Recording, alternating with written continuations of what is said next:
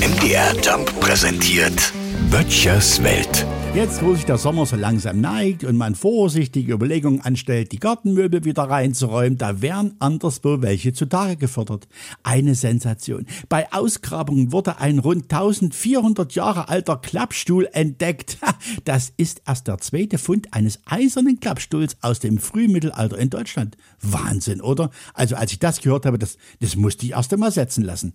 Heute sicher ein Gebrauchsgegenstand, den man hier und da im Baumarkt dazu bekommt wenn man einen richtigen Gartenstuhl kauft. Aber früher eben durchaus ein Zeichen der Macht und der Würde. Ja, ja. Ich selber habe gleich mal geguckt und siehe da, ich habe auch noch welche. Rote, sogar leicht gepolsterte Klappstühle stehen bei mir hinten im Schuppen. Die habe ich vor langer Zeit mal gekauft, weil wenn mal ein paar Leute unverhofft kommen, haben sie immer was zum draufsetzen. Ne? Und die übrige Zeit nimmt das Gestühl kaum Platz weg. Aber dass das vor 1400 Jahren auch schon so war, ist doch irre, oder?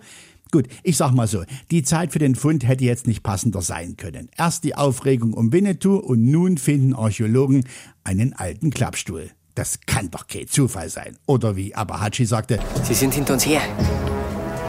Und Sie haben den Klappstuhl ausgegraben. So, jetzt muss nur noch geklärt werden, wem der Stuhl gehört hat. Ne? Ich vermute mal den Germanen. Ne? Es lag wohl noch ein Handtuch drauf. Böttchers Welt. MDR Jump macht einfach Spaß.